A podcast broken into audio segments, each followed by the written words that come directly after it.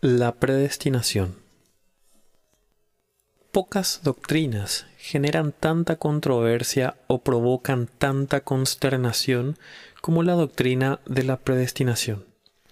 Es una doctrina difícil que debe tratarse con sumo cuidado y precaución. Sin embargo, es una doctrina bíblica y por lo tanto debe tratarse. No debemos ignorarla. Prácticamente todas las iglesias cristianas tienen algún tipo de doctrina sobre la predestinación. Esto es inevitable ya que el concepto se encuentra claramente en la Sagrada Escritura. Sin embargo, esas iglesias con frecuencia están en total desacuerdo sobre su significado. Los metodistas difieren de los luteranos y estos difieren de los presbiterianos. Aunque sus posturas difieren, cada uno intenta abordar este tema difícil. Lo que la predestinación significa en su forma más elemental es que nuestro destino final, el cielo o el infierno, lo ha decidido Dios no solo antes de que lleguemos allí, sino aún antes de que hubiéramos nacido. Enseña que nuestro destino final está en las manos de Dios. Otra forma de explicarlo es esta.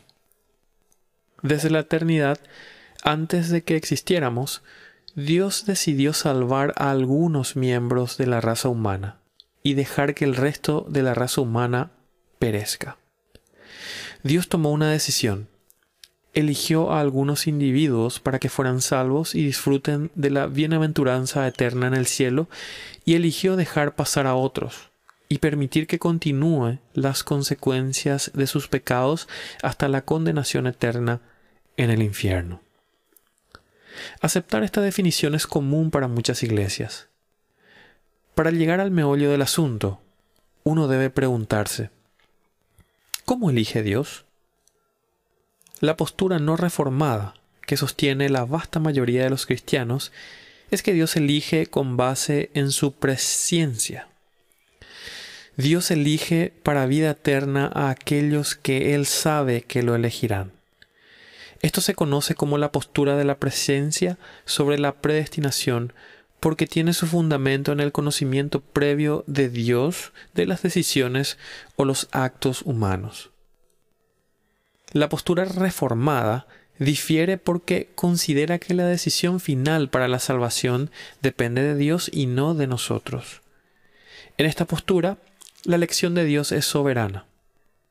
No se basa en las decisiones o las, las, respuestas de los seres humanos que Dios conoce de antemano. De hecho, considera que estas decisiones fluyen de la gracia soberana de Dios. La postura reformada sostiene que, si fuera por uno mismo, el ser humano caído nunca elegiría a Dios. Las personas caídas aún tienen libre albedrío y pueden elegir lo que desean.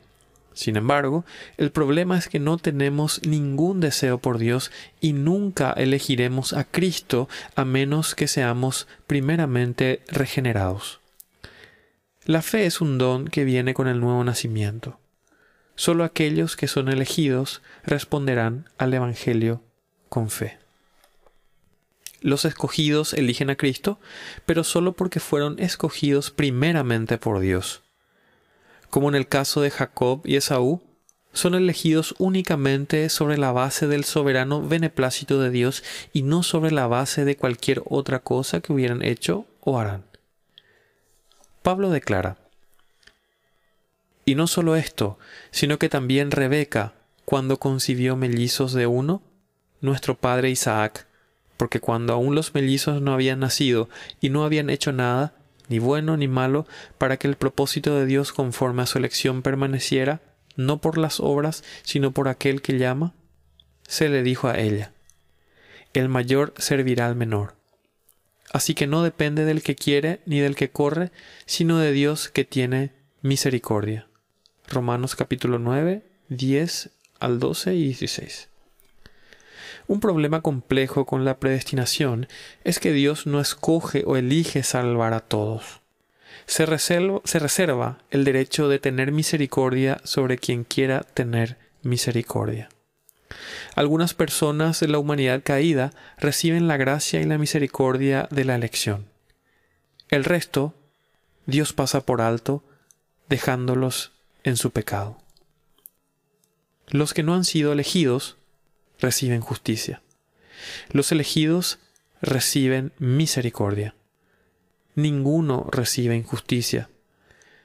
Dios no está obligado a tener misericordia de uno o de todos por igual. Es su decisión determinar cuán misericordioso elige ser. No obstante, nunca es culpable de ser injusto, hacia nadie. Ver, ver Romanos capítulo 9, versículo 14 al 15.